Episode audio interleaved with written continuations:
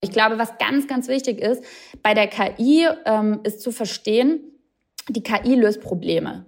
Menschen machen sich Probleme. KI ist rational. Menschen sind nicht rational. Menschen haben Gefühle und ganz, ganz viele subtile zwischenmenschliche Hormone, was auch immer, Emotionen. Das ist die KI alles nicht. Also ich glaube, wir sind noch ganz weit von dem Punkt weg, dass wir Angst haben müssen, dass sie uns ersetzt, weil sie ist einfach ganz anders. Wir müssen die KI einfach als das ansehen, was sie ist. Ein Helfer, ein Problemlöser aktuell für uns.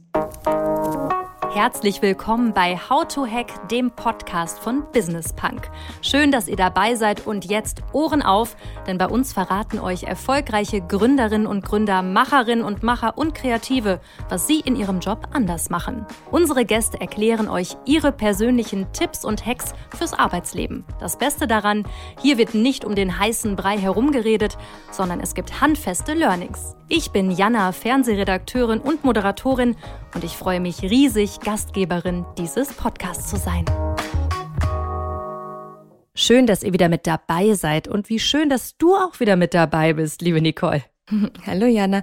Ja, finde ich auch. Bis auf die Bohrgeräusche hier im Hintergrund. Ich sitze gerade bei RTL. Da sind ein paar Bauarbeiten. Also falls ihr das hört, wundert euch bitte nicht. Okay, man kann dich trotzdem wunderbar verstehen, Nicole. Direkt Perfekt. mal Frage an dich. Du bekommst ja als Redakteurin bei Business Punk auch bestimmt tagtäglich mit, dass es gerade eigentlich kein anderes Thema gibt, dass die Arbeitswelt gerade ziemlich auf Trab hält als, vervollständige mal. da künstliche Intelligenz. Jo, genau das. Jonas Andrulis, der Gründer vom KI-Startup Aleph Alpha, der war ja auch schon hier zu Gast im Podcast und hat erzählt, wie sich die Welt durch KI verändern wird. Und heute wird es noch konkreter. Es geht nämlich darum, wie man mit KI die Produktivität steigern kann, vor allen Dingen im Arbeitsleben. Nutzt du KI schon im Joballtag? Ja, also so ein bisschen ChatGPT auf jeden Fall hier und da, mal so für Inspiration.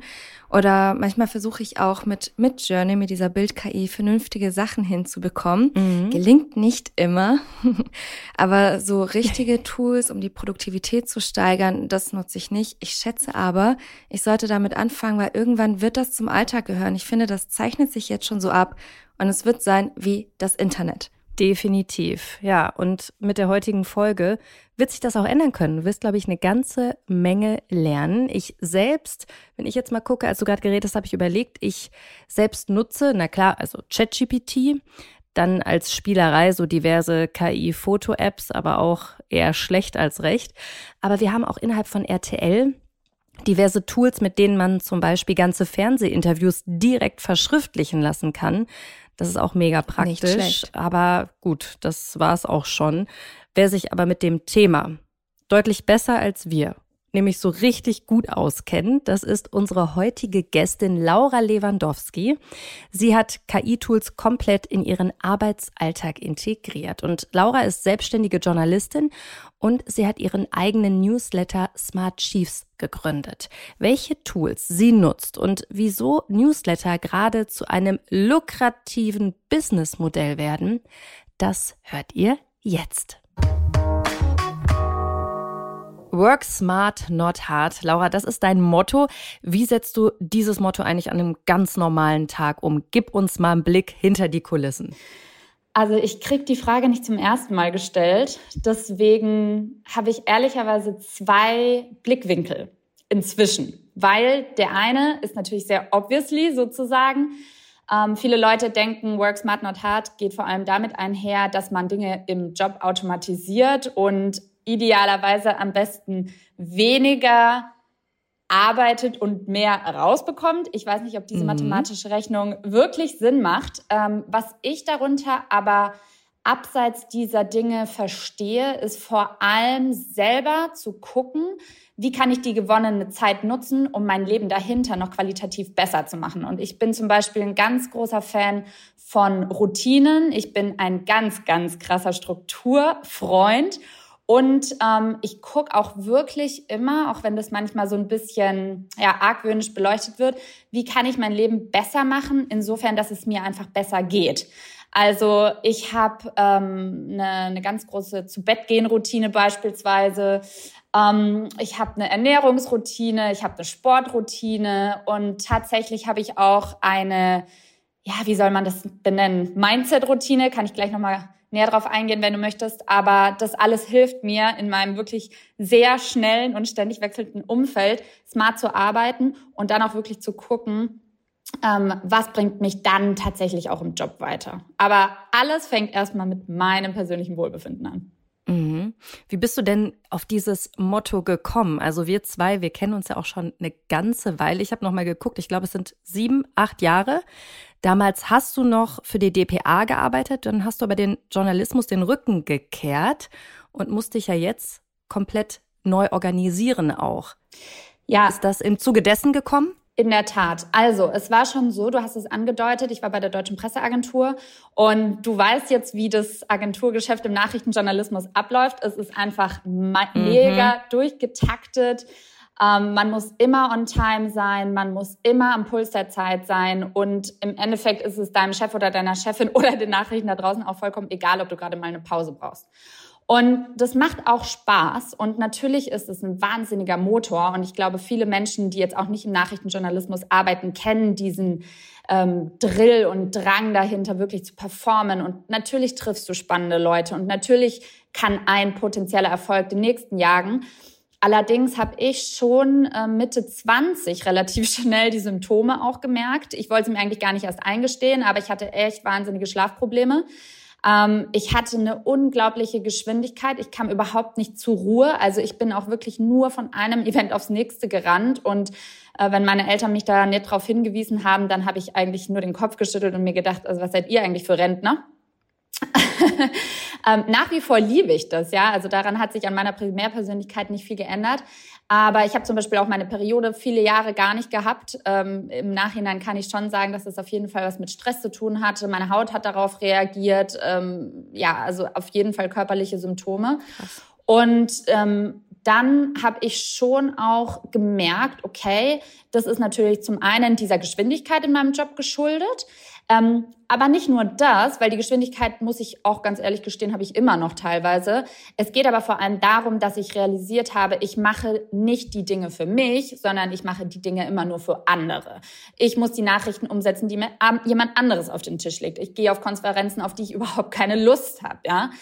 Ähm, und klar, jeder Job kommt mit Einschränkungen und mit einem Commitment einher. Aber für mich war dieser Drang, selbstbestimmt zu arbeiten, so groß, dass ich einfach ohne Plan B gekündigt habe und gesagt habe, okay, ich guck einfach mal, was ich mache. Ich springe jetzt mal ins kalte Wasser. Damals war ich 26. Und du hast es schon recht äh, gut auf den äh, Punkt getroffen, weil ich musste mich dadurch einfach sehr stark anfangen, selber zu organisieren. Und eine ganz wichtige Erkenntnis war dabei, und die habe ich schon relativ früh verstanden, aber nicht umso mehr realisiert, wie man sie umsetzt. Und zwar war das äh, folgende Szenario. Wenn du kündigst, dann baust du entweder eine Firma auf und hast Produkte, sag ich mal, ja, du willst eine Zahnbürste ähm, auf den Markt bringen, so dann machst du das entweder mit deinem Fremdkapital, mit Fremdkapital oder du hast Eigenkapital, du baust dir ein Team auf, vielleicht hast du einen Standort, du hast eine Firma und los geht's. Die Alternative ist, ähm, du bist Dienstleister, du bist Freelancer, ja, und das war ich natürlich auch einige Jahre und habe dafür ähm, sehr viele Erfahrungen gesammelt. Aber ich habe schon immer gemerkt, gerade in dem Berlin Startup-Umfeld, in dem ich mich ja bewege, dass das alles seine Limitierungen hat. Und mir ging es nicht per se nur um das Geld. Also klar, auch das Geld ist limitiert. Du kannst nur x Prozent oder einen x-fachen Stundensatz an den Tag legen. Ich kann nicht irgendwann anfangen, 6000 Euro die Stunde zu verlangen. Das wäre ein bisschen ähm, Wucher. Ähm, gleichzeitig habe ich aber gemerkt, dass ich durch diese Freelancer-Tätigkeit so viele Sachen angenommen habe, ähm, dass mein Wohlbefinden am Ende wieder darunter gelitten hat. Also jetzt nicht aus dem Grund, dass ich Dinge für Leute gemacht habe, ähm, mit denen ich nicht resoniert habe, sondern dafür, dass ich so viel gemacht habe. Mhm. Und dann habe ich mir die alles entscheidende Frage in meinem Leben gestellt, wie kann ich eigentlich wissen und wie kann ich Kreativität skalieren? Und jetzt inzwischen gibt es dafür ein Label, ähm, das natürlich vor allem in den USA gefeiert wird. Das ist die Creator Economy, das ist ist Solopreneurship. Ich glaube, inzwischen haben viele Menschen davon gehört oder zumindest kennen sie eventuell Leute, die, selbst wenn es nur Teilzeit ist, in dem Bereich arbeiten. Für mich war das damals aber noch komplett neu. Also ich musste mir irgendwelche Vorbilder suchen, von denen ich eigentlich noch gar nicht genau wusste, dass es die gibt. Und ehrlicherweise haben auch ganz viele Leute mich ständig gefragt, ja, was machst du eigentlich, Laura? Und ich habe gesagt, ja, also ich ähm, fange an, mein Wissen zu skalieren. Und die dachten sich wahrscheinlich alle, okay, die ist ein bisschen wahnsinnig. Aber damit war eigentlich der Startschuss für eine sehr äh, wichtige Reise gefallen seit der DPA, ja. Mhm. Ja, ich habe dich ja auch verfolgt in den ganzen letzten Jahren. Und ja, zwischendurch habe ich mich das auch gefragt, okay, was macht sie jetzt eigentlich, aber was macht sie eigentlich alles? Weil ich mich wirklich gefragt habe, wie kriegst du das alles unter einen Hut? Du bist auch Mama von einem kleinen Baby. Und jetzt hast du mir verraten, als wir uns das letzte Mal getroffen haben, dass künstliche Intelligenz ein Gamechanger sein kann, wenn man sich gerade als selbstständige Person neu organisieren muss oder auch produktiver sein will. Wie kann KI ganz konkret dabei helfen? Ich weiß, dass du das Thema auch öfter in deinem Newsletter verwendest. Gib uns da mal einen Hintergrundbericht. Genau, also in meinem Newsletter Smart Chiefs, der auch daran angelegt ist, ähm, zu sagen, es ist nicht nur der Fall, dass du ein Chief bist, also ein Boss sozusagen, sondern machst es smart. Und ähm, auch hier wieder die Analogie Work Smart Not Hard zurückzuführen, habe ich angefangen, mich in KI einzuarbeiten. Und ich muss ganz ehrlich gestehen, als Frau und auch noch als äh, Journalistin, also aus dem Kreativbereich kommende Person, war mir das Thema erstmal total fremd und ich hatte wahnsinniges Imposter-Syndrom, weil ich mir dachte, nee, das ist nichts für dich, das kannst du nicht. Äh, kannst du dich jetzt anfangen, in Technik einzuarbeiten? Aber tatsächlich habe ich sehr, sehr viele Bücher über einerseits Produktions- und Produktivitätstechniken gelesen, aber auch wie man ein Business aufbaut und habe dabei schon relativ schnell erkannt, dass mein Daily Doing, nenne ich es mal, immer wieder repetitiven Mustern folgt. Und dem Ganzen muss ich mir erstmal bewusst werden, weil ich natürlich von außen betrachtet unglaublich viele verschiedene Sachen gemacht habe. Also um es mal in einem Content-Prozess zu sagen, ähm, und du weißt es ja auch, Jana, ich meine, so unterschiedlich sind unsere Bereiche nicht. Ähm, du recherchierst ein Thema, du brainstormst dazu, du musst Podcasts hören, du musst Literatur dazu lesen, du musst die Passagen markieren, du musst es irgendwo abspeichern, du musst dir so ein Notizsystem aufbauen. Dann wirst du nicht sofort Zeit haben, die Dinge alle aufzuschreiben, so dann musst du sie irgendwo speichern, dass du sie wieder findest. Und ich habe gemerkt, dass dahinter ähm, auch hinter der Produktion und der Verarbeitung am Ende meiner Informationen, die dann beispielsweise in den Newsletter führen oder in ein YouTube-Video oder in ein Instagram-Reel oder was auch immer es alles gibt, ähm, sehr, sehr kleine Schritte vonnöten sind. Und als ich dann auf KI kam, habe ich realisiert, dass diese Tools mir sehr vereinfacht wirklich helfen, die Aufgaben outzusourcen, die mir ehrlicherweise gar nicht so viel Spaß machen. Und das war auch schon bei der DPA immer der Fall. Ich habe oftmals mich reflektiert und hinterfragt, was genau macht mir eigentlich Spaß. Und ich bin immer wieder zu dem Punkt gekommen, es war einerseits Themen zu finden. Das hat mir immer wahnsinnig viel Spaß gemacht. Ähm, mir hat es sehr viel Spaß gemacht, mit den Menschen zu reden und die zu interviewen und so eine persönliche Connection zu den Menschen aufzubauen, sodass ich Informationen kriege, die vielleicht ein anderer nicht bekommt, weil ich ein Gespür dafür habe. Was mir dann aber oftmals nicht so viel Spaß gemacht hat, auch wenn ich Schreiben per se liebe, aber jeden Tag hinsetzen und diese Geduld aufbringen, diesen Text von A bis Z zu Ende zu schreiben. Wie gesagt, ich mache das auch gerne, aber ähm, es hat seine Grenzen. Und dementsprechend habe ich angefangen zu gucken, okay, ich bin nicht nur Creator, ich bin Curator. Also ich kuratiere Informationen gerne. Hm. Das ist übrigens auch eine sehr wichtige Bewegung in dieser Creator-Ökonomie, weil ich glaube, die Tendenz, weil KI uns ja helfen kann, Inhalte zu erstellen, geht vielmehr dahin, dass wir Communities und Gemeinschaften bilden, für die wir Informationen vorselektieren. Also ihr seid Nachrichtensender. Weil es sonst zu viele gibt. Genau, einfach. und es ist auch austauschbar. Jetzt mhm. denken die Leute, ChatGPT ist das Allheilmittel und wird dir jeden Inhalt schreiben. Das ist aber nicht der Fall. Wenn du nicht in der Lage bist, sehr spezifisch für deine Zielgruppe, die du verstehst, Fragen zu stellen, dann kriegst du generische, austauschbare Antworten. Und wenn du nicht in der Lage bist, deine 50 Cent, deine Erfahrung damit reinzubringen, dann kann theoretisch jeder Mensch das Buch, das ich gerade lese, vorstellen, zusammenfassen. Das kostet mich inzwischen zwei Klicks. Ich brauche dafür noch nicht mal mehr Blinkist-Abo. Ähm, sondern ich gehe das in ChatGPT an und dann habe ich die Bullet Points. Aber diese Transferleistung und das Kuratieren der Informationen wird sehr viel wichtiger. Was bedeutet das? Du hast mich gefragt, inwiefern ich KI einwende.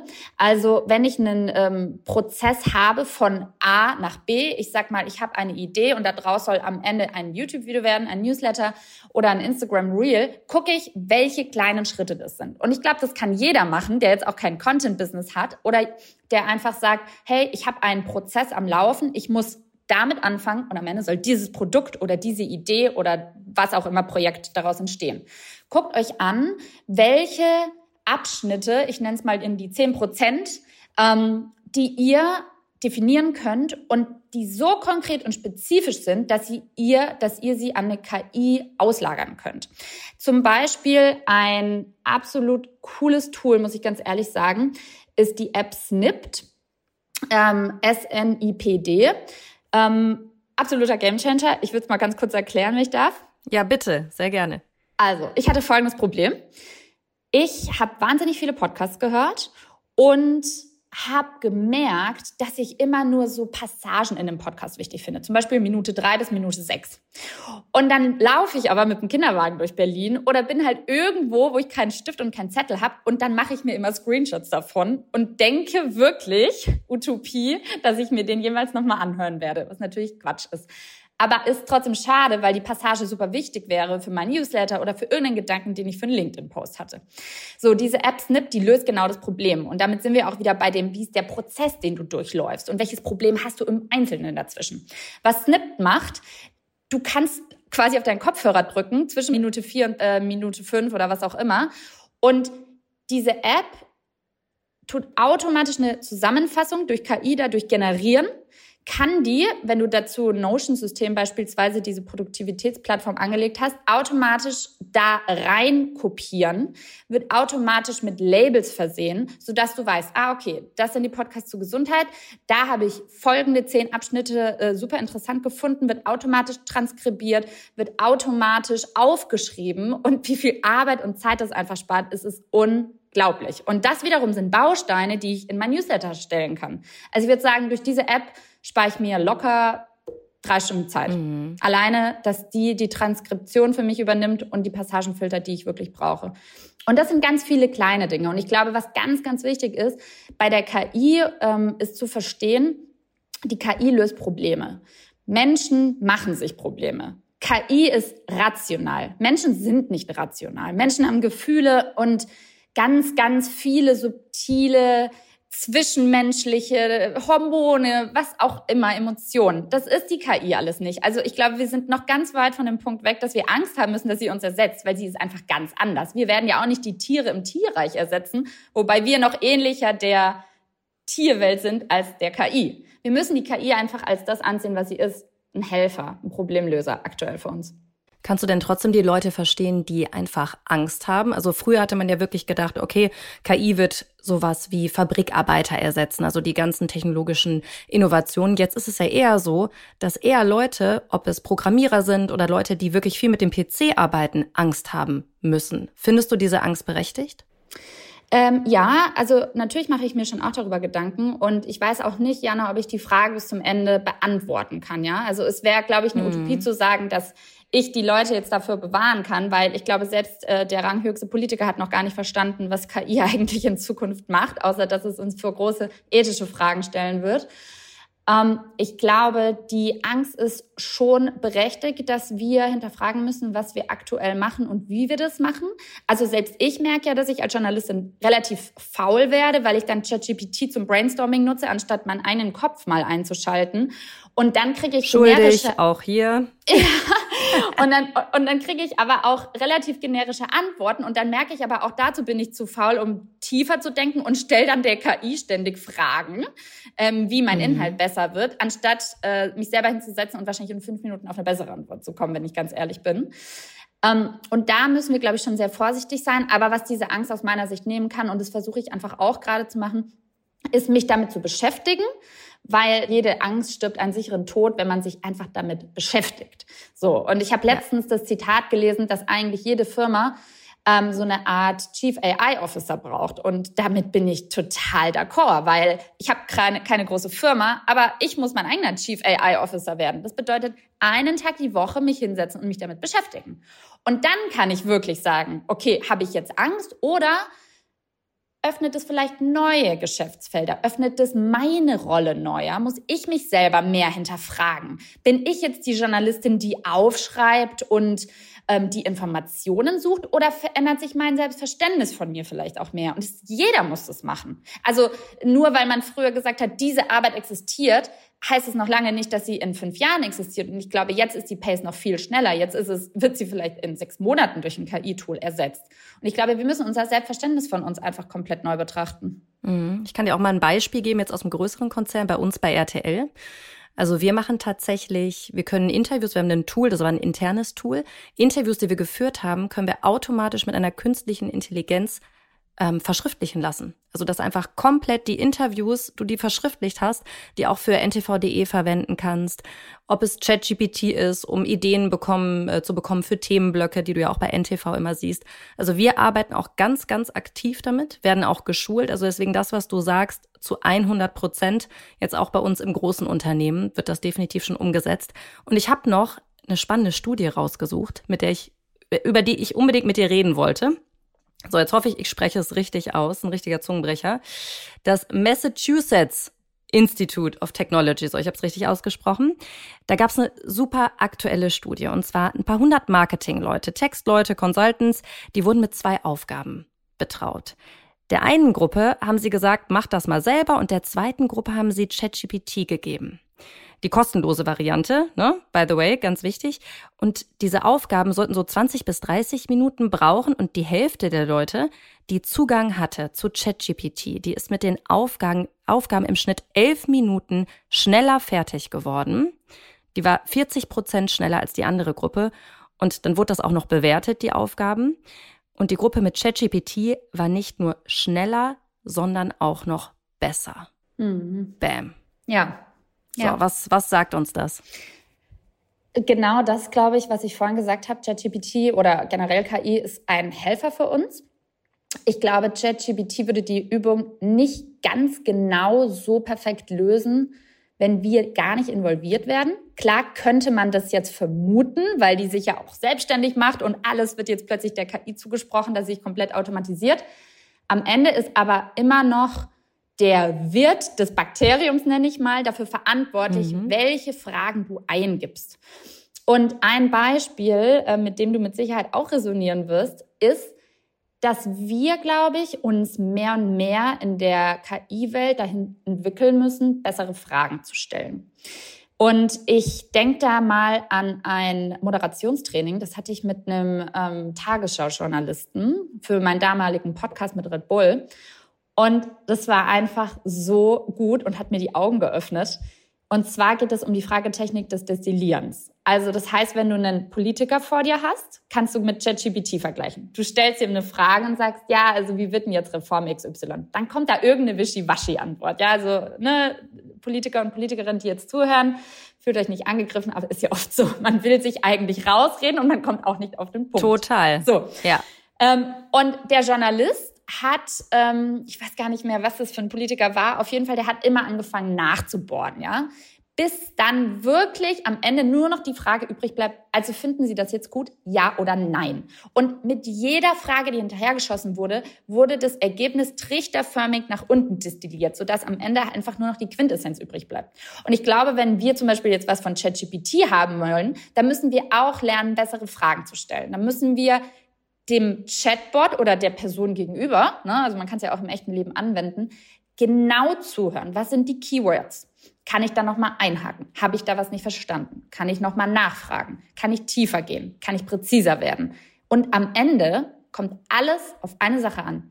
Was will ich eigentlich rausfinden? Und ich glaube, daran scheitert es schon bei mhm. vielen Menschen. Und es ist vielleicht sogar schon eine psychologische Frage oder eine philosophische Frage, aber wissen wir eigentlich, was wir wollen?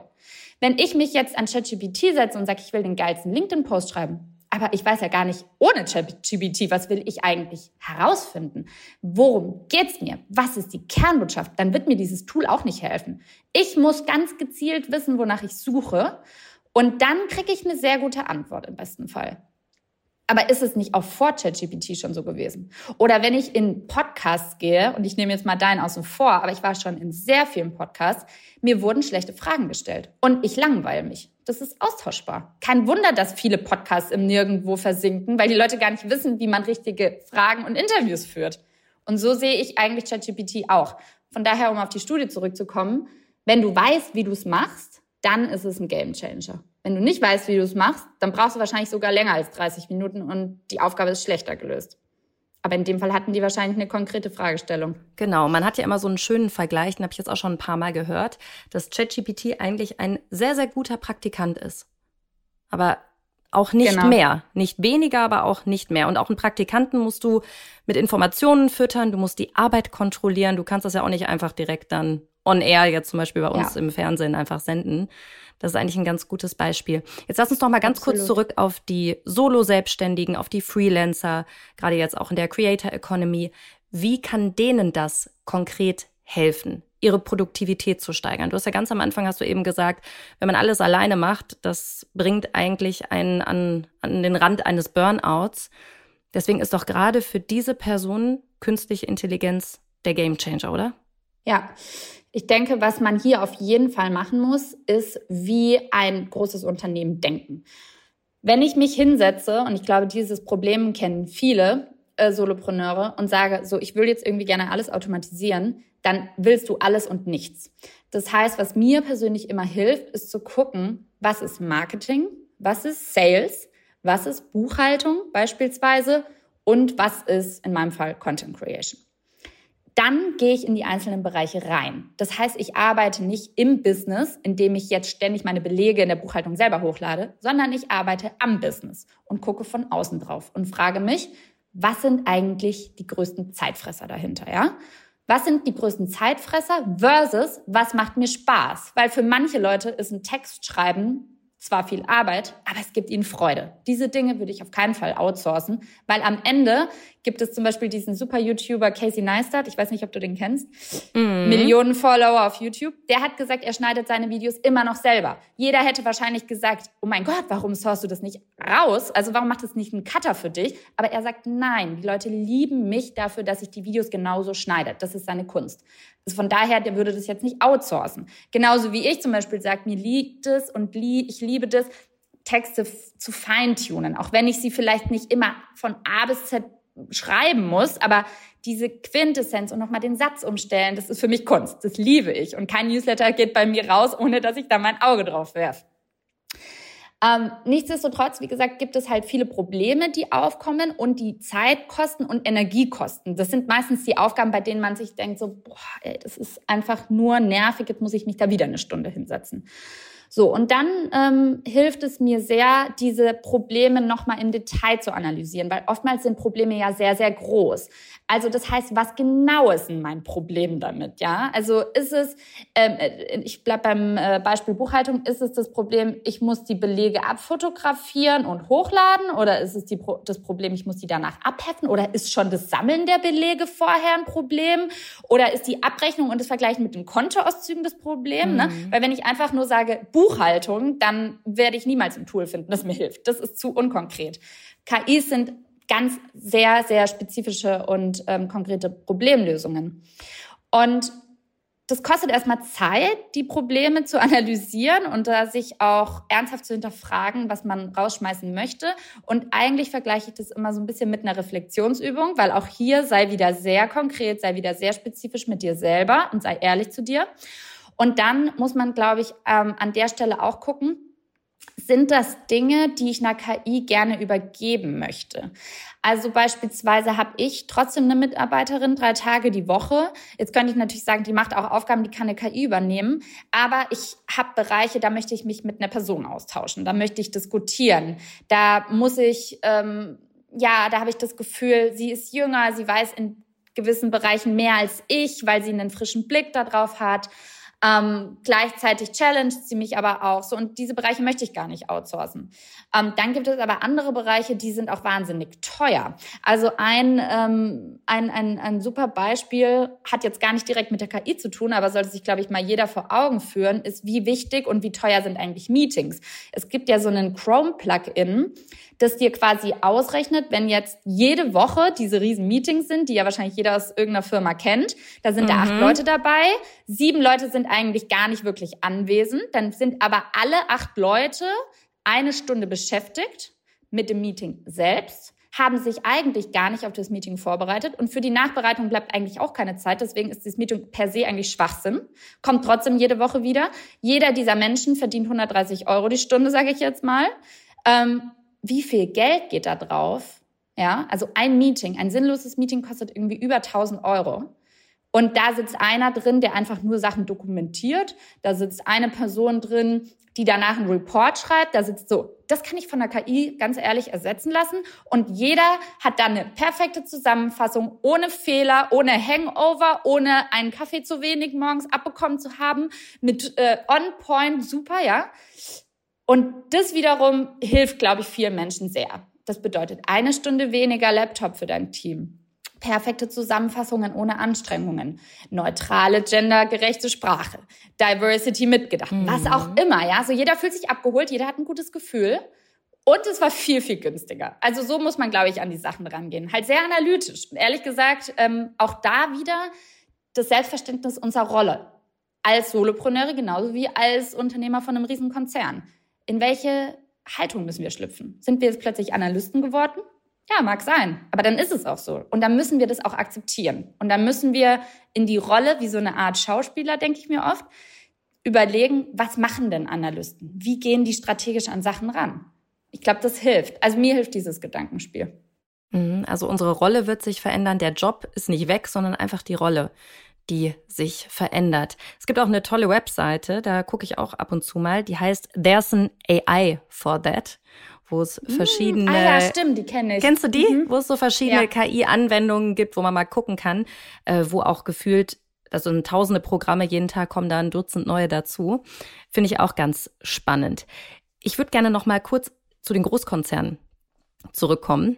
Ich habe noch eine Studie rausgesucht. Mein Gott, ich bin Journalistin, ne? Ich habe ein bisschen destilliert ich das lieb's. Wissen. Und ich lieb's ja, dass wir uns da super äh, drüber unterhalten können. Und zwar ist das diesmal eine Studie von Slack, vielleicht kennst du die sogar, State of Work Report 2023. Da wurden 18.000 Büroangestellte aus neun Ländern weltweit befragt und allein aus Deutschland kamen über 2.000 Menschen. So, das Ergebnis. Es geht um Produktivität.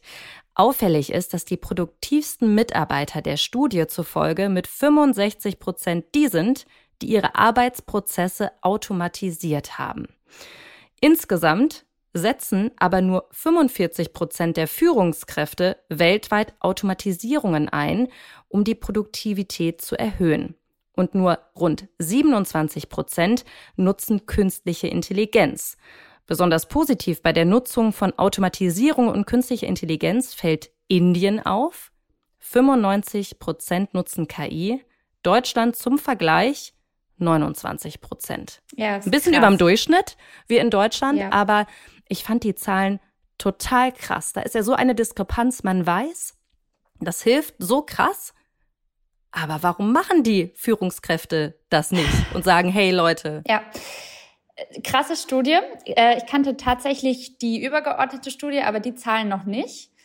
Und was mir dazu einfällt, also ganz klar, Asien überholt uns rasant und zwar exponentiell. Mhm. Also wenn das ja jetzt schon der Fall ist mit 95 versus 29 Prozent und wir sind ja erst am Anfang, sage ich mal, der KI-Revolution, ähm, dann will ich nicht wissen, wo wir in fünf Jahren stehen. Also muss ich ganz ehrlich sagen.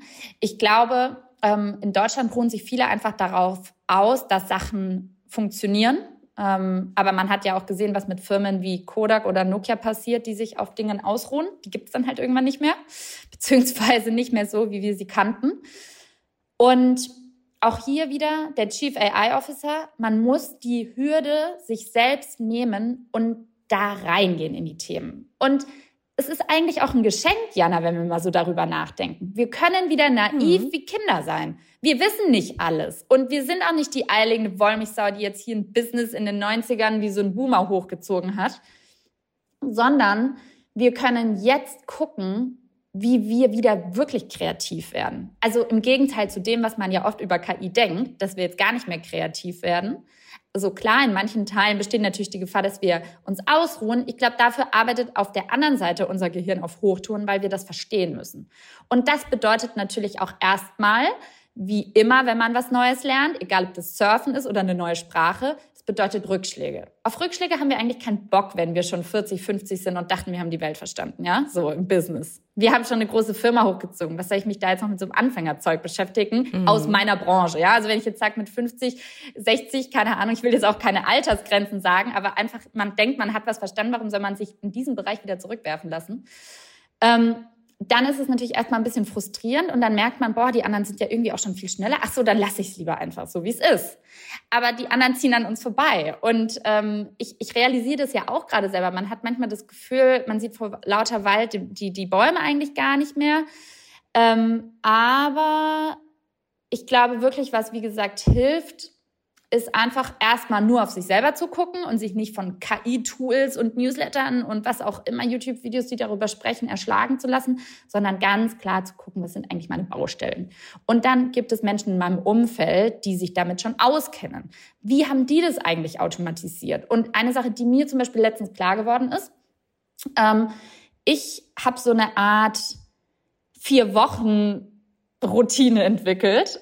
Das bedeutet, ein Problem gucke ich mir vier Wochen an. Bedeutet, ich identifiziere das Problem, ich gucke, wie ich es bisher mache, ich mache Research, ob es dazu eventuell eine KI gibt und spreche mit Leuten, die ein ähnliches Problem haben und dann frage ich die, wie haben die das implementiert?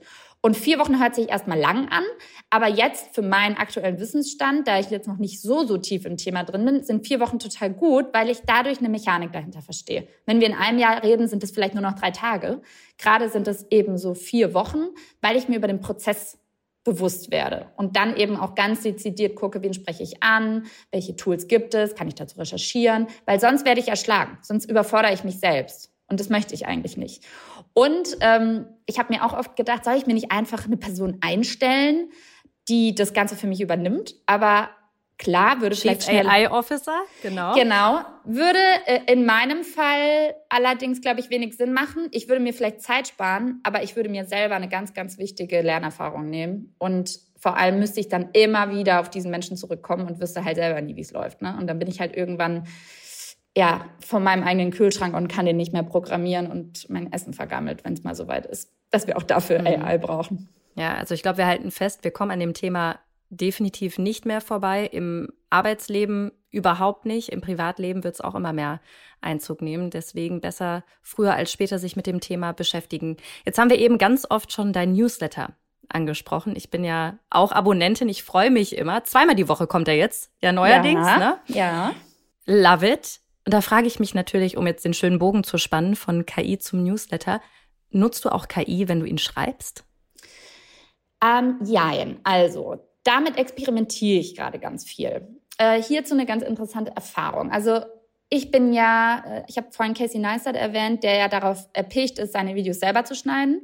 Und ich beispielsweise bin erpicht darauf, immer meinen Segen und meine 50 Cent und meine Magic da reinzugeben, weil ich einfach der Überzeugung bin, ich weiß zwar nicht, ob das stimmt, aber ich bin der Überzeugung, dass genau das die Leute gut finden. Die Leute mögen das. Und das ist dafür kriege ich gutes Feedback. Jetzt habe ich mir natürlich aber trotzdem gedacht, so okay, wie kann man den Prozess einfach optimieren? Also das eine Tool, das ich vorhin ja schon erwähnt habe, ist Snipped. Ja, das hilft mir, die Passagen rauszuschreiben und zu filtern und zu transkribieren, die ich wichtig finde. Das ist eine wahnsinnige Hilfe. Und dann habe ich letztens mit einem KI-Experten, der unter anderem auch die Allianz und große Konzerne in KI-Bildung ähm, trainiert, einen Versuch gestartet. Jetzt muss ich aber dazu sagen, der ist nicht gut und ich bin auch noch nicht so happy damit, aber ich bin gespannt, in welche Richtung es geht. Und zwar wie folgt. ChatGPT schreibt Artikel, das haben wir alle inzwischen verstanden. Du kannst aber ChatGPT theoretisch auch auf deinen eigenen Schreibstil trainieren. Und ich war erstmal sehr skeptisch, weil ich mir dachte so, nein, äh, das geht nicht. Ja? Äh, Dominik, der sogenannte KI-Experte, mit dem ich gesprochen habe, hat gemeint, nee, wir haben auch ähm, Newsletter und KI schreibt den komplett und nicht mal meine Mutter merkt, dass der von mir nicht geschrieben wurde, sondern von einer AI. Hab ich mir gedacht, ja, okay, aber du bist wow. ja kein Journalist, also von daher lasse ich mich mal auf das Experiment ein. So, ähm, gesagt, getan wir haben angefangen mit der, mit der KI zu sprechen, wie mit einem guten Journalisten oder einem Ghostwriter, an den ich das Ganze theoretisch outsourcen müsste in dem Fall, wenn ich das nicht mehr selber schreibe. Und es ging wie folgt. Wir haben ähm, gesagt, stell dir vor, du bist diese Person. Stell dir vor, du schreibst einen Newsletter für diese Menschen.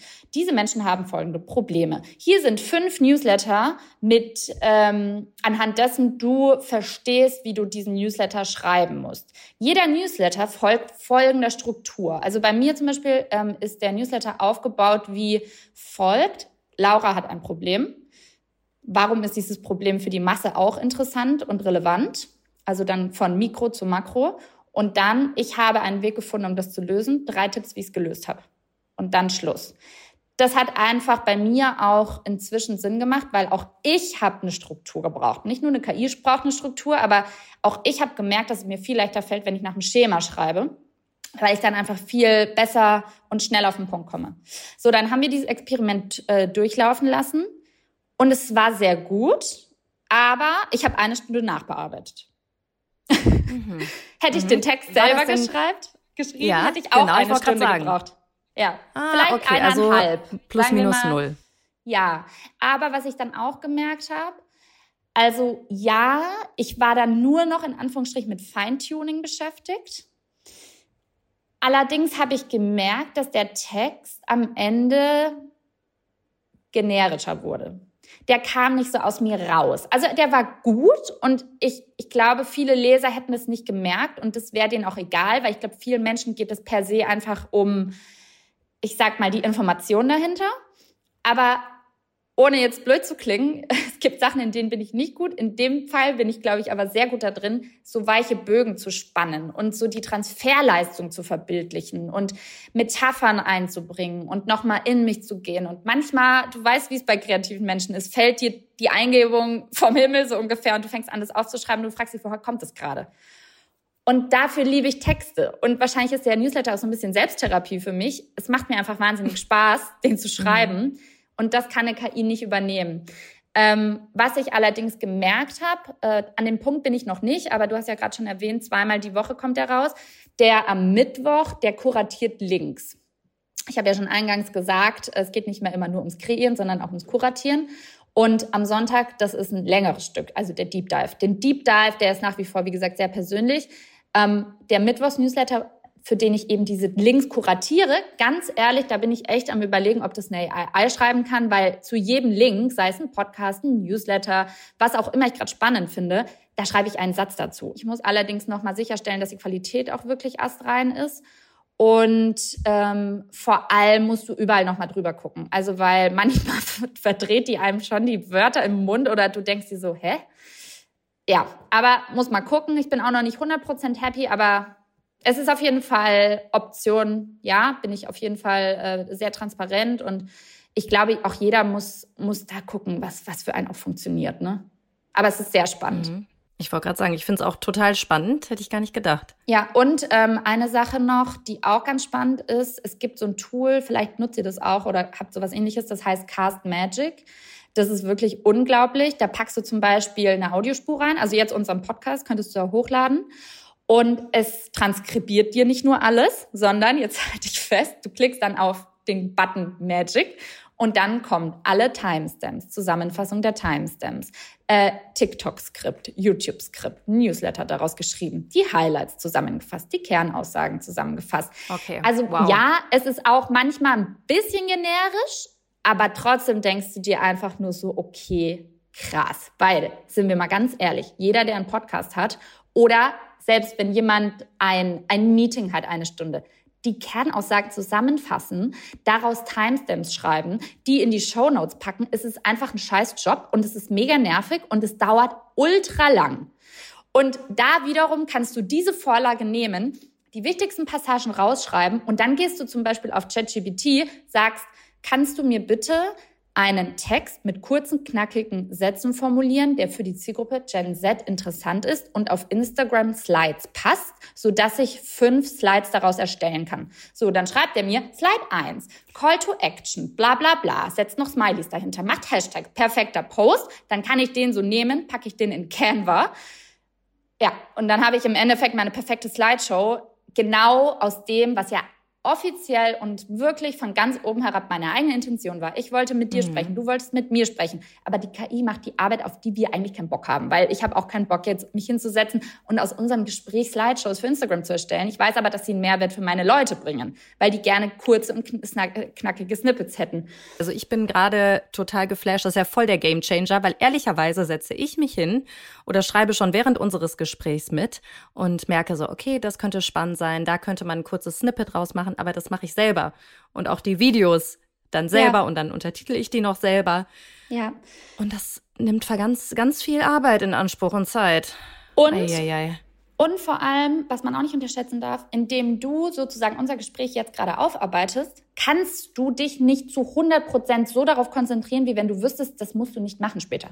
Da kannst du noch mal ne, ganz anders. Also ich will dir das nicht unterstellen. Ich weiß, dass du total präsent bist, aber ich weiß es ja selber. Wenn man im Kopf noch viele weitere To-Dos hat, dann denkst du dir schon so, oh, das ist eine spannende Passage. Ah, okay, gucke ich mal schnell auf die Uhr, wie viel Minute, äh, Sekunde war das, dass ich dann nicht mehr so schnell reinspringen mhm. muss. So. Okay, das ist wirklich irre. Also ich glaube, deine Learnings, die werden wir ja spätestens in deinem Newsletter dann erfahren. Aber Thema Newsletter. Ja. Also du setzt da drauf und immer mehr Leute setzen auf dieses Thema. Ich habe früher echt immer gedacht, so okay, Newsletter, das Ding ist durch, E-Mail-Marketing, irgendwie keine Ahnung, so 2000er. Aber das ist ja gerade in aller Munde. Immer mehr Leute starten den Newsletter. Warum ist das gerade der heiße Scheiß? Ja, also ich sage immer, Newsletter sind eigentlich Podcasts vor zehn Jahren oder wie Facebook vor 15 vielleicht. Ich weiß gar nicht, wann Facebook eigentlich an den Markt kam. Aber du hast es schon richtig gesagt, aus meiner Sicht ist es der neue heiße Scheiß. Und ich kann aus meiner eigenen Erfahrung sprechen. Da bin ich immer der größte Fan von. Ich habe einen Newsletter angefangen, weil ich vor allem nicht mehr abhängig sein wollte vom Algorithmus. Mir ging das mega auf den Keks. Ich bin natürlich sehr viel nach wie vor auf LinkedIn, ich bin auch auf Instagram, aber ich weiß, wenn ich Newsletter schreibe, dann gehört mir die Audience. Ich habe direkten Kontakt. Wenn meine Überschrift schlecht ist, dann weiß ich, das liegt daran, dass der Newsletter nicht geöffnet wird und es liegt nicht daran, weil der Algorithmus sich gerade mal wieder geändert hat. Ähm, bei einem Newsletter weiß ich außerdem sehr genau, woher kommen eigentlich meine Leute. Die Analytics sind viel besser, kommen natürlich auch auf das Tool an, das man benutzt, aber ich habe einen sehr viel engeren Draht zu meiner Community. Einen Newsletter zu starten und den zu lesen, bedeutet ein Commitment. Ich sage immer, Newsletter zu lesen und den auch zu abonnieren, bedeutet, dass du den Menschen oder den Newsletter-Autor ein bisschen in deine Privats Sphäre reinlässt. Also auf Instagram ist jeder und da ist ganz viel Wettbewerb und wenn ich die App öffne, dann habe ich ja schon 3000 Impressionen, ohne dass ich irgendwas mache. Newsletter ist, kommt in mein E-Mail-Postfach, ja. Klar kam da auch beim einen oder anderen mit Sicherheit viel Spam rein und so weiter, aber ich setze bewusst den Haken und ich lasse diese E-Mail in mein Postfach und wenn ich die E-Mail lese, dann ist da nur die E-Mail. Ich habe nicht 300 andere E-Mails nebendran, sondern es ist nur diese E-Mail. Und was ich einfach mag, ist, bei den jetzigen Newslettern, die du gerade angesprochen hast, die sogenannten Indie-Newsletter, ähm, kommt es vor allem auf eine sehr spitze Zielgruppe an. Und ich glaube, diese spitze Zielgruppe, sich einem Thema zu widmen, in der Tiefe Probleme deiner Audience zu lösen, das ist wie ein Nischenprodukt im Journalismus. Und ich komme ja aus dem klassischen Journalismus, genau wie du. Und ich habe halt einfach gemerkt, dass gerade auch große Agenturen oder Nachrichtensender oder wer auch immer, Magazine, damit zu kämpfen haben, dass sie für jeden und vielleicht für eine übergeordnete Zielgruppe, die machen Wirtschaftsnachrichten, ja, das ist auch schon ein bisschen spitzer. Aber Newsletter sind sehr spitz, ja. Also ich spreche eine sehr konkrete mhm. Zielgruppe von Solopreneuren an. Viele davon sind Frauen, viele davon haben ehrlicherweise auch Kinder. Das ist jetzt zwar nicht thematisiert, aber alleine, dass ich eine Frau bin. NTV ist keine Person. NTV sind ganz viele Menschen. Und damit resoniere ich nicht privat. Auch hier wird sich, glaube ich, die Medienbranche hinsichtlich dessen verändern, dass beispielsweise NTV ähm, eine Daseinsrelevanz bekommt, indem es Fakten checkt, recherchiert, Hintergründe liefert, die ich dann als Indie-Newsletter-Autorin für meine Sachen nehmen kann. Ihr gebt die Kredibilität und ich gebe die persönliche Einordnung. Ihr gebt die große Einordnung und ich breche es auf den kleinen Menschen oder den individuellen Raum herunter. Es muss jetzt kein privater Raum sein. Du kannst auch einen sehr spitzen Marketing-Newsletter machen. Ähm, es gibt einen geilen Newsletter von Lenny Raschitzky. Das war der Product Developer bei Airbnb. Der ist riesig. Auch alleine das spricht natürlich dafür. Der verdient, ich, ich es letztens gelesen, 500.000 Dollar im Monat oder so damit. Also der hat ein Subscription-Modell eingerichtet. Äh, sag mir bitte eine Firma, die äh, im Nachrichtenjournalismus, die das mal ebenso schafft und dabei auch noch komplett okay. profitabel ist. Da kommt auch wieder KI ins Spiel. Wie verdienst du denn? Du musst jetzt keine, keine Summen nennen, aber wie verdienst du damit Geld? Ähm, ganz interessant. Also ich, äh, ich lehne mich da schon ans klassische Mediensystem an tatsächlich. Ähm, ein, aber ich muss dazu sagen, klassisch, aber innovativ. Also zum Beispiel die Zeit online finde ich ganz spannend, äh, aber natürlich die New York Times ist natürlich auch ganz großer Vorreiter, ist nicht alles umsetzbar für mich. Ähm, ganz simpel Advertising am Anfang. Ne? Also du hast ähm, schlichtweg äh, die Möglichkeit, Werbeanzeigen da drin zu schalten. Das Gute ist, es ist natürlich sehr targetiert auch hier wieder. Ich kann der Firma einen User-Versprechen geben und sagen, hey, das ist meine Zielgruppe, darauf stehen die. Ich habe das mehrfach abgefragt. Das finden die gut, das kaufen die mir ab, weil ich das selber gut finde. Also da ist schon mal dieser Trust da. Ein bisschen auch wie natürlich auf Instagram, halt nur noch viel krasser und persönlicher. Meine Öffnungsrate liegt bei ungefähr 64 Prozent, zweimal die Woche. Das bedeutet, wer auf Instagram schafft das? Wer auf LinkedIn schafft das? Da liegen die mhm. Zahlen im besten Fall vielleicht bei drei Prozent deiner Zuschauer sehen das, was du postest, muss man sich vor Augen halten. Ne? Und dann bist du schon richtig gut im Game. Ähm, und genau, so klassische Werbung. Dann kannst du Subscription-Modelle machen. Da bin ich gerade noch so ein bisschen am überlegen, ob ich das mache. Ich glaube, das lohnt sich äh, vor allem, wenn man wirklich sehr, sehr viele Follower hat. Also zu gucken, kannst du ein Format anbieten, für das sie monatlich bereit sind zu zahlen. Ähm, das kann natürlich eine Extended Version deines Inhalts sein. Es kann aber auch zum Beispiel sein eine Datenbank, auf die Menschen monatlich Zugriff haben möchten. Ich kenne einen ganz coolen Newsletter, der heißt Digitale Optimisten. Der hat eine Datenbank angelegt zu coolen Startup-Ideen. So, und jetzt wollen natürlich äh, Leute Startup-Ideen für ihren Access Unicorn, dann können die ein Subscription-Modell einrichten, zahlen, weiß ich nicht, 20 Euro im Monat und ähm, kriegen damit Zugang zu exklusiven Informationen das alles Entscheidende ist, sowas macht nur Sinn, wenn du deine Zielgruppe wirklich verstehst. Also ich spreche mit denen, in jedem Newsletter ist eine Umfrage, ich nehme mir auch oftmals die Zeit und telefoniere mit denen. Also nicht jede Woche, aber wir haben jetzt inzwischen ein regelmäßiges ähm, Call-Format ähm, etabliert, dass wir sagen, hey, einmal im Monat machen wir 15 Minuten mit ein paar Leuten, weil ich einfach verstehen will, wer seid ihr eigentlich? Ich sehe euch ja nicht. So, könnt ihr mir ein Feedback geben, ne? Das ist total interessant. Ähm, und ich glaube einfach, dass Newsletter das Potenzial haben, Diversität und Inklusion zu fördern, weil da gibt es keinen Chefredakteur oder Chefredakteurin, die einen bestimmten Schlag in ihr Medium bringen möchte. Und das meine ich jetzt gar nicht wertend oder despektierlich, sondern die FAZ ist anders als die Süddeutsche. Ist ja klar. So. Und manche Themen werden anders behandelt oder weniger behandelt, weil die Brille der Leserschaft einfach anders ist. Ähm, und als Newsletter-Autor in meiner eigenen Nische, egal ob es der Rest der Welt gut findet oder nicht, mache ich nur, was ich möchte. Also ich habe dann auch eine Kolumne beim Business Insider geschrieben und wir hatten zwar sehr ähnliche Vorstellungen von Themen, aber genauso wie ich wollte und jedes Thema hat da einfach auch nicht reingepasst, sondern ich musste mich natürlich dem großen Konzept von Business Insider beugen und auch hier wieder nicht negativ gemeint, die waren ja mein Auftraggeber. Also kann ich natürlich nicht machen, was ich möchte. Auch daraus entstand der Wunsch, Newsletter zu machen. Und ich glaube, dass es einfach ein wahnsinnig wichtiger Punkt ist, um so eine Dezentralisierung der Medienlandschaft auch zu machen. Momentan haben wir natürlich sehr viele große Monopole. Und wer das über die letzten Jahrzehnte verfolgt hat, ganz früher gab es viele kleine Lokalzeitungen. Es wird, es wird ja immer weniger. So, das bedeutet, dass die primären Nachrichtenquellen ja eigentlich nur noch von den ganz Großen kommen. Bedeutet aber natürlich auch, wie in jeder Demokratie, dass es sich, äh, oder beziehungsweise in der Demokratie, in der wir gerade leben und die Leute sich darüber beschweren, dass alles so gleich wird und die Linken sind nicht mehr links und die Rechten sind eigentlich gar nicht mehr so richtig rechts. Ich nehme jetzt mal eine Partei raus.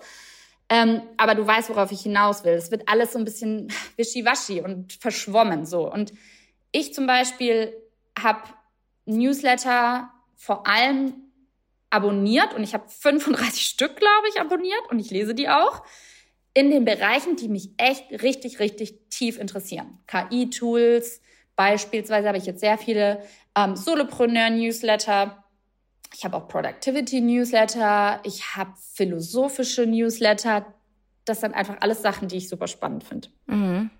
Aber hast du nicht das Gefühl oder gibt es da nicht die Gefahr, dass man halt dann nur noch in seiner Bubble ist? Also klar muss ich jetzt eine Lanze natürlich brechen für die klassischen Medien. Äh, NTV, wir versuchen natürlich erstmal alles Fakten zu checken. Ne? Wir haben sogar ein eigenes Fakten-Checking-Team, weil du eben schon gesagt hast, das ist super wichtig und wird auch in Zukunft noch wichtiger sein. Ähm, wir decken natürlich auch mehrere Sachen ab, sind natürlich auch spitzer, ne? weil wir natürlich auch viel Wirtschaft haben.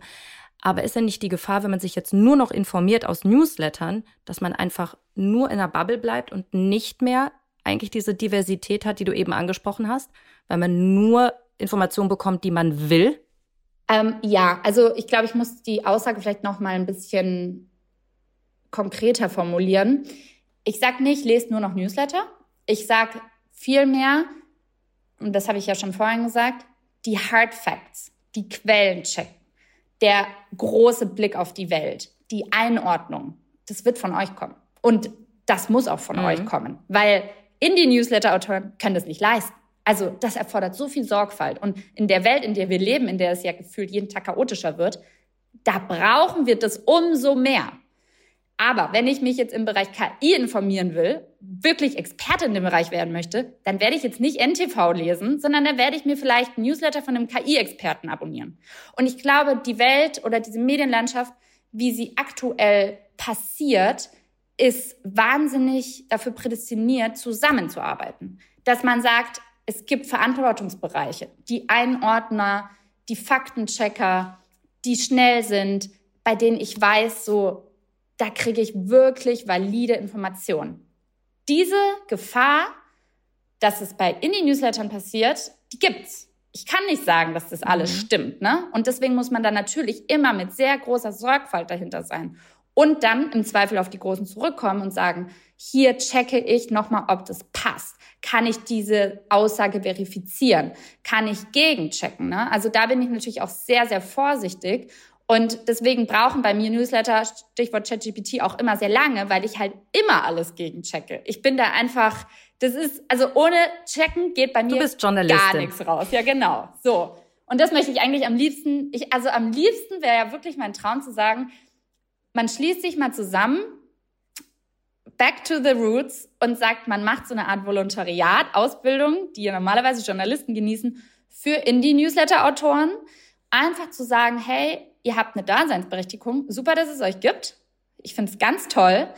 Aber trotzdem müsst ihr aufpassen, dass ihr nicht in die Falle geratet, a, unrichtige oder beziehungsweise verfälschte Informationen zu verbreiten. Aber das gilt auch für jeden Instagram-Influencer, es gibt für jeden LinkedIn-Influencer. Äh, also die Gefahr besteht natürlich exponentiell. Und am liebsten würde ich sagen, okay, lass uns ein Programm machen und das alle Leute durch diese Schule schicken, so eine Art Label und zu sagen, hey, ihr wisst, wie man richtig recherchiert. Mhm. Die Leute denken, dass sie es wissen, aber wir haben es jahrelang gelernt auf die harte Tour. Und ich weiß selber, wie das sich anfühlt, wenn man dann doch mal einen Zahlendreher drin hat und dann plötzlich aus, äh, weiß ich nicht, 10.000 äh, eine Million Organspenden in Deutschland werden oder so. Ne? Hatte ich ja alles schon bei der DPA. Naja, da muss man definitiv aufpassen. Also man kann zusammenfassen, es ist ein Miteinander, kein ja, Gegeneinander. Auf jeden Fall. Es, er, es ergänzt sich, ne? Das heißt nicht, dass man jetzt nur noch das eine macht oder das andere.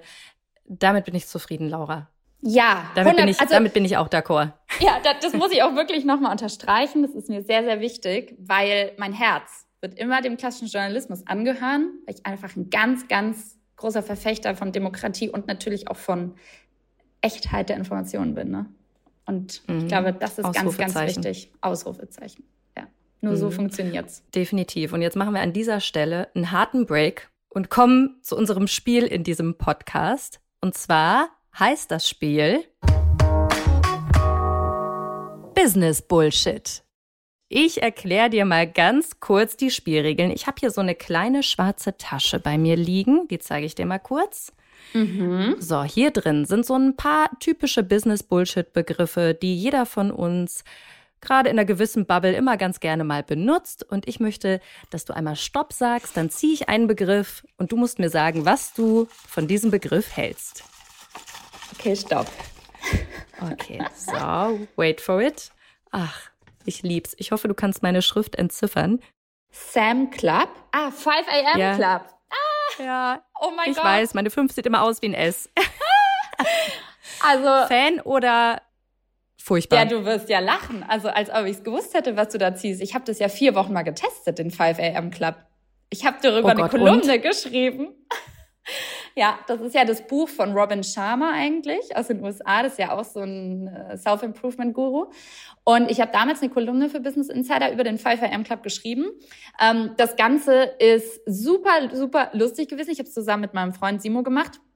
Und wir sind einen Monat um 5 Uhr aufgestanden. Die erste Stunde des Tages gestaltet sich dann so, dass du zuerst, glaube ich, kalt duscht, dann machst du 20 Minuten Meditation. Ich weiß gar nicht mehr genau die Reihenfolge. Auf jeden Fall ist es immer ähm, Meditation, Workout, Lesen, Journaling irgendwie so. Du schreibst das auf, was, ähm, ja, aber es ist total durchgetaktet. Und es ist ganz lustig, dass du mir diesen Begriff zeigst, weil am Anfang dieses Experiments war ich on fire, habe gesagt, wow, ich mache das. Wir haben dann zwei Wochen ähm, wirklich so einen Höhenflug gehabt. Wir waren echt so immer der Zeit voraus, hatten dann eher noch das Problem, dass um 6 Uhr, als wir mit unserem Programm fertig waren, noch nicht mal irgendein Café offen hatte. Das heißt, es gab irgendwie nur eins in Berlin, bei dem wir dann auch einen Ka Kaffee trinken konnten, weil wir dann natürlich schon ein bisschen Energie gebraucht haben. Ähm, um 9 Uhr abends war ich fix und fertig. Das Problem war, die sozialen Aktivitäten sind natürlich extrem eingeschlafen. Äh, man konnte nicht mehr viel machen, weil du wusstest ja, irgendwie um 4.50 Uhr klingelt dein Wecker und um 5 Uhr geht's ja dann wirklich weiter.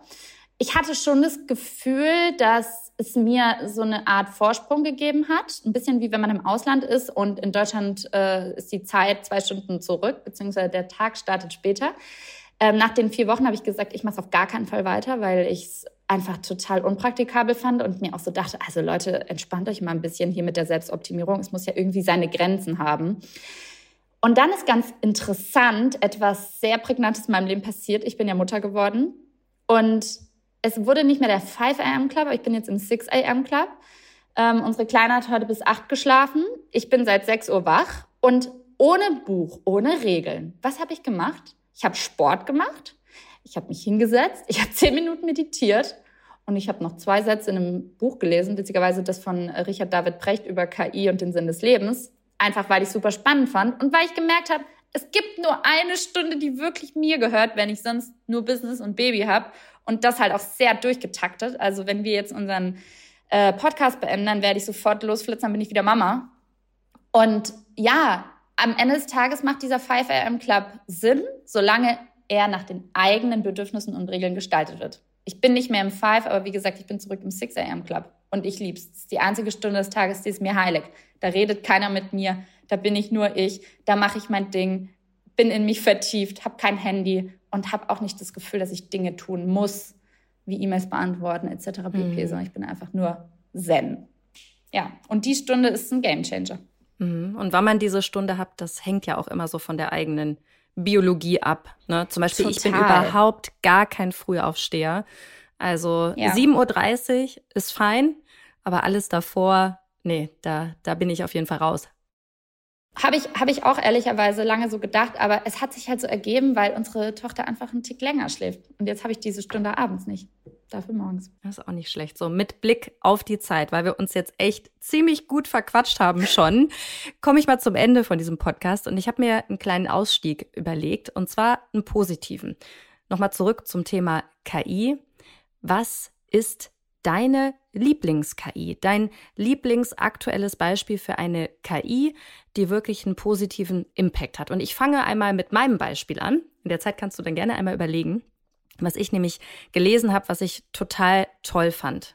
Und zwar eine KI, die Bademeistern bei der Arbeit hilft. Das ist eine Technologie eines Startups aus Israel. Da kommt künstliche Intelligenz zum Einsatz und es werden dafür nicht die einzelnen Gäste aufgenommen, sondern nur die Umrisse erkannt und interpretiert. Um Unfälle zu erkennen, analysiert der Algorithmus dann die Bewegungsmuster der Menschen im Schwimmbecken und wenn da irgendwas Unnatürliches auffällt, dann kriegt der Bademeister direkt eine Meldung auf seine Smartwatch. Hey, pass auf, da ist gerade was nicht in Ordnung. Ich habe das gelesen, ich fand's so geil. Wow. Das ist geil. Ja, das ist geil. Ähm, lass mich kurz überlegen. Ich habe letztens mit einer Freundin gesprochen, die hat ein Startup in der Landwirtschaft und die setzen auch KI ein, um zu gucken, wie der Boden beschaffen ist und gar nicht mal um zu sagen, wir müssen noch mehr düngen oder sonstiges, sondern es geht wirklich darum, brauchen die Pflanzen noch mehr Wasser, welche Nährstoffe fehlen und wie kann man einfach dafür sorgen, dass die Biodiversität erhalten wird, ohne krass Chemie nachzuschießen und dafür zu sorgen, dass es mehr Blühwiesen in ähm, Deutschland gibt, ähm, das Unternehmen heißt auch Artenglück und setzt sich mhm. eben genau dafür ein, dass mehr äh, wieder Bienen und Biodiversität in Deutschland aufrechterhalten werden. Und das finde ich auch cool. Und ich habe mich sehr lange mit ihr unterhalten. Die arbeitet sich auch ganz viel in KI inzwischen ein, auch wenn man das ja erstmal bei einem Umweltstartup nicht denkt. Aber sie sagt, das ist ein Gamechanger in ihrer Branche. Okay, nicht nur in der Branche. Ich glaube, in jeder Branche wird KI der Gamechanger sein. Wir kommen nicht dran vorbei und können einfach nur hoffen ja. und gucken, dass wir uns gut damit beschäftigen und es einsetzen zum Guten. Ich habe so viel gelernt heute, Laura. Also ich muss jetzt ja, erstmal mir mich. alles nochmal aufschreiben, unseren äh, Podcast durch die ganzen Tools jagen und äh, meine Arbeit auch produktiver machen. Vielen, vielen Dank dafür, liebe Laura. Sehr, sehr gerne. Hat sehr viel Spaß gemacht, Jana. Danke dir. Ciao. Ciao. Also Jana, ich habe genauso mitgeschrieben wie du. Ich habe es gesehen. Du hast dir Sachen notiert. Ich habe wirklich mega viel mitgenommen und man kann sagen, dass KI-Tools den Arbeitsalltag definitiv extrem erleichtern werden, wenn man sie nutzt. Aber sowas von. Und man braucht keine Angst vor KI zu haben, solange nee, man sich damit beschäftigt. Das ist ganz wichtig. Sonst kann man eben schnell abgehängt werden. Also auch Memo an uns definitiv sich damit beschäftigen. KI ist eben ja wie ein sehr guter Praktikant, aber den muss man eben auch kontrollieren. Und Lauras Motto, das ist ja Work Smart, Not Hard, das hat auf jeden Fall eine neue Bedeutung und Relevanz bekommen durch KI, finde ich. Ich habe auch nochmal ihre wichtigsten Punkte aufgeschrieben. Es waren ja eine ganze Menge, was denn durch KI besser werden kann. Also, einmal Automatisierung und Freiheit für Arbeitnehmer Unterstützung für Solopreneure, Steigerung der Produktivität, Erhöhung der Effizienz und Produktivität in verschiedenen Branchen, mögliche Reduzierung der Arbeitszeit und Erhöhung der Freizeit, das hört sich natürlich super an, Beitrag zu einem selbstbestimmten Leben, reduzierte Eintrittsbarrieren für das Unternehmertum. Und noch eine ganze Menge mehr, aber das waren jetzt mal die wichtigsten, ne? Ja, das ist wirklich einfach eine ganze Menge. Ich habe aber auch viel mitgeschrieben, aber dann auch zum Thema Newsletter, damit wir uns ja auch nicht so ganz überschneiden. Der neue heiße Scheiß. Sehr gut. Da habe ich mir folgende Vorteile notiert. Aufpassen. Spitze Zielgruppe, direkte Erreichung des Publikums, organische Content-Einbettung, Unabhängigkeit von sozialen Medien, die liefert nämlich so ein Newsletter. Man hat ein leidenschaftliches Publikum, einen vertrauenswürdigen Raum und eine effektive Messbarkeit. Und auch hier und, und, und. Ja, eine ganze Menge. Da hast du jetzt die wichtigsten Punkte rausgesucht. Also ich habe zum Thema Newsletter auch eine ganze Menge gelernt und ich bin ja leidenschaftlicher Abonnent von Lauras Newsletter und freue mich immer, wenn er kommt. Und nächste Woche geht es hier ums Schlussmachen und zwar mit dem eigenen Arbeitgeber. Das ist oftmals ziemlich emotional. Der Kontakt mit dem Mitarbeiter oder der Mitarbeiterin, der wird komplett abgebrochen. Warum es so wichtig ist, dass das Offboarding gut gestaltet wird und was man als Mitarbeiter oder Arbeitgeber tun muss, damit es vielleicht noch einen Weg zurück gibt. Genau das verrät uns kommende Woche Clara Krombach. Mit Mitte 20 war sie schon Führungskraft und agiert jetzt als Führungskräftetrainerin. Freut euch drauf. Auch da kann man eine ganze Menge wieder lernen. Und wie immer am Schluss jeder Folge freuen wir uns riesig über euer Feedback. Das könnt ihr direkt an mich richten bei LinkedIn oder bei Instagram. Da heiße ich genauso wie im wahren Leben Jana Linke. Bis nächste Woche. Tschüss. Lesetipp der Woche. Eine Viertagewoche für alle ist möglich, aber nur mit dem Einsatz von KI. Davon ist Tobias Agenau, Gründer von dem Workmanagement-Tool Awork, überzeugt. Was er genau damit meint, lest ihr in seinem Interview auf business-punk.com. Viel Spaß dabei! Das war How to Hack für heute. Ich hoffe, es hat euch gefallen. Immer donnerstags gibt es eine neue Folge. Abonniert uns gerne fleißig auf RTL Plus Musik oder wo auch immer ihr Podcasts hört. Und über eine 5-Sterne-Bewertung würden wir uns natürlich auch sehr freuen. How to Hack ist eine Produktion der Audio Alliance. Host Jana Linke. Redaktionelle Mitarbeit Lucille Garnier und Nicole Plich. Audioproduktion Lia Wittfeld.